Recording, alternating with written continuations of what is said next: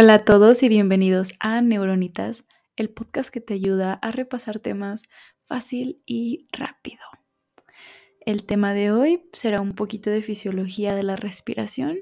Espero les sea de mucha utilidad. Bueno, la función esencial del aparato respiratorio es garantizar que el intercambio pulmonar de gases sea el adecuado.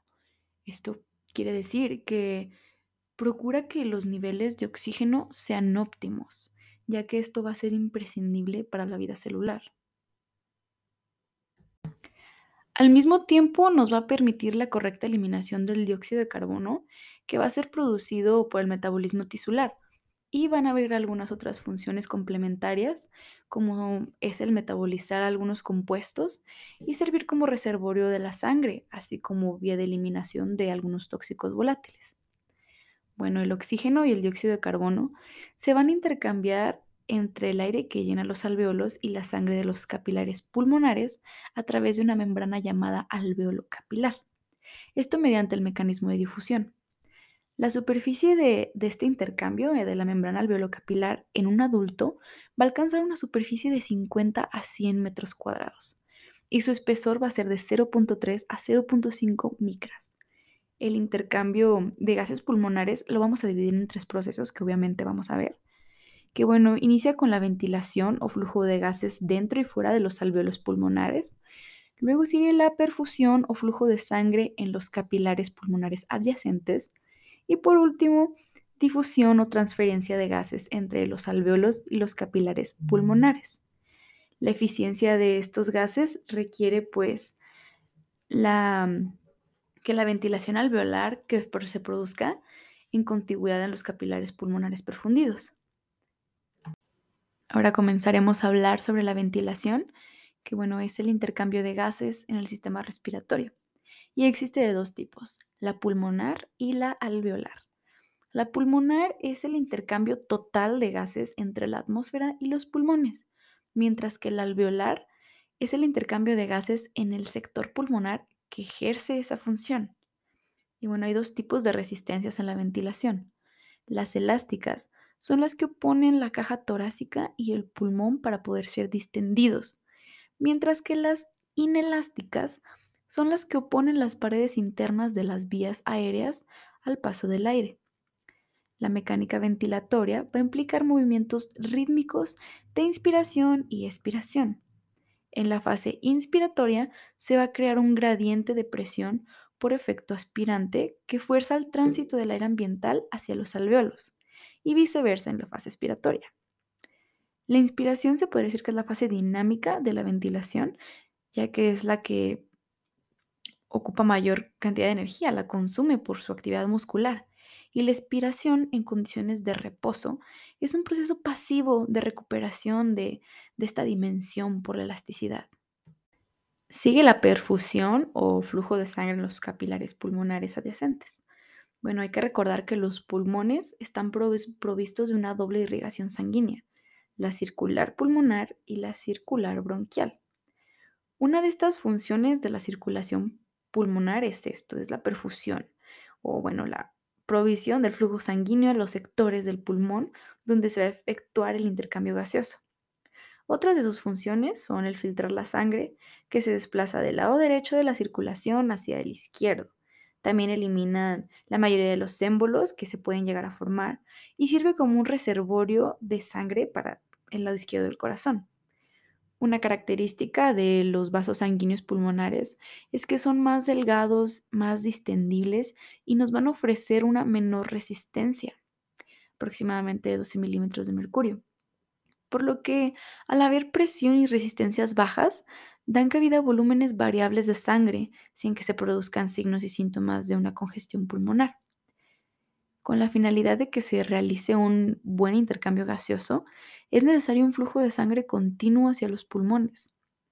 La sangre no oxigenada proveniente de la circulación sistémica será enviada a los pulmones a través de la arteria pulmonar, la cual a su vez se va a ramificar una para cada pulmón. Las arterias pulmonares se van a ramificar de manera similar a la de las vías aéreas, acompañando a los bronquios en su recorrido hacia los lóbulos y continúan ramificándose hasta formar la red de capilares que van a rodear los alveolos. Ahí es cuando los eritrocitos cruzan esta microcirculación en 0.75 segundos.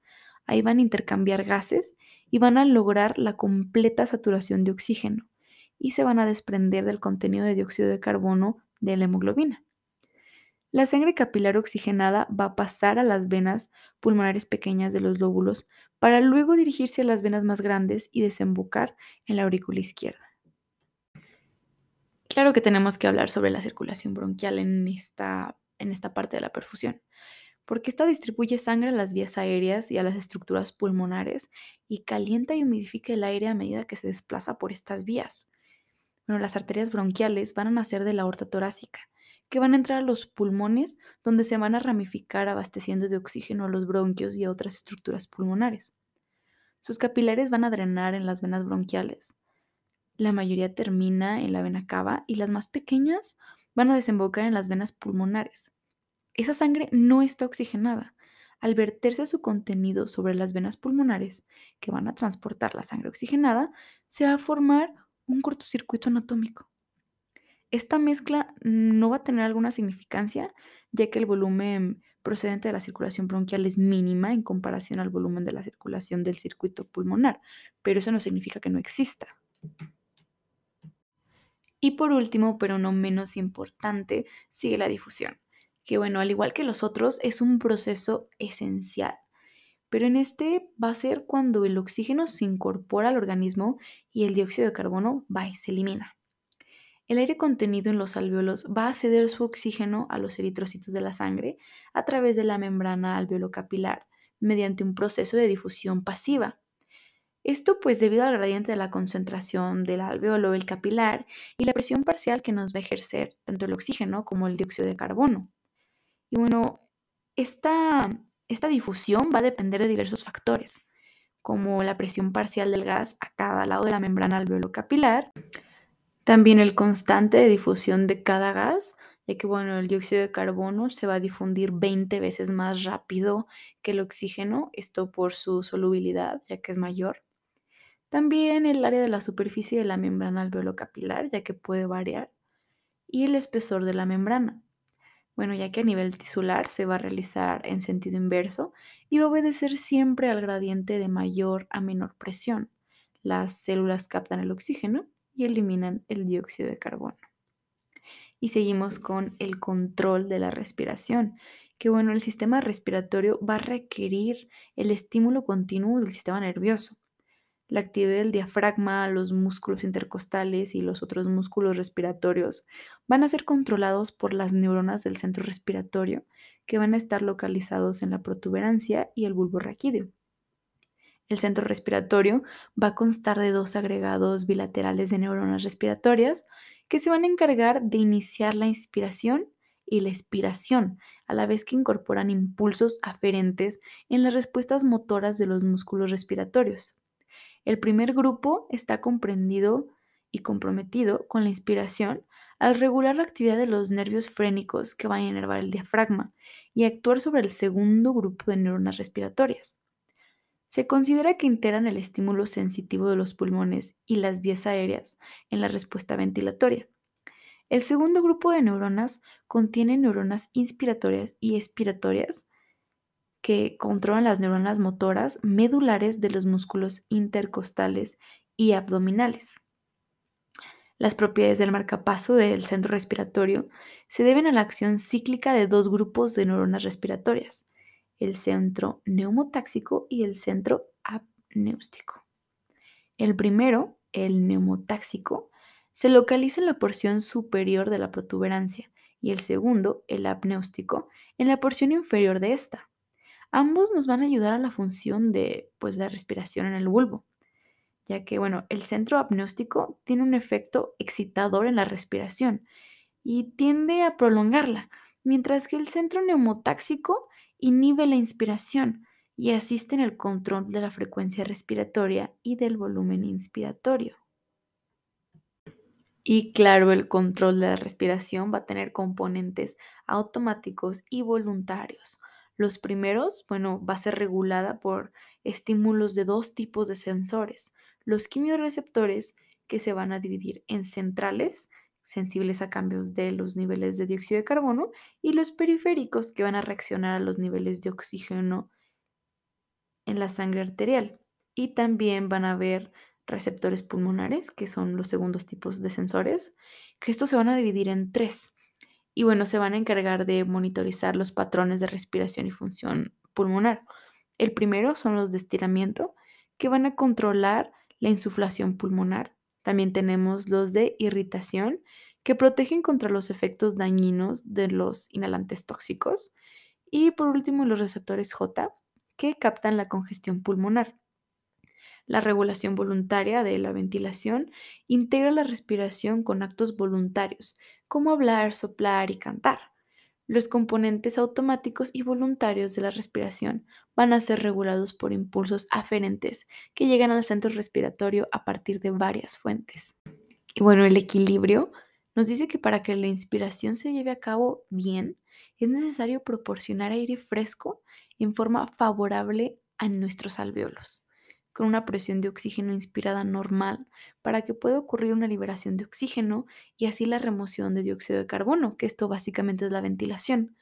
Así como tiene que haber una buena circulación de la sangre a través de la vasculatura pulmonar, esto es la perfusión, y un movimiento óptimo, óptimo de gas entre los alveolos y los capilares pulmonares, esto es la difusión, y por último un contacto apropiado entre el gas alveolar y la sangre de los capilares, que esto es el equilibrio ventilación-perfusión. Y bueno, ¿qué es eso, no? La ventilación-perfusión. Bueno, la unidad funcional normal, cuando existe una relación en la distribución del aire inspirado hacia territorios que están siendo profundidos. Y también hay una unidad normal no funcional. Esto es cuando los alveolos de cierta región no están ventilados y la perfusión de esas áreas se encuentra disminuida o excluida, integrando así una unidad de reserva. ¿Qué pasa cuando hay un desequilibrio de la ventilación-perfusión?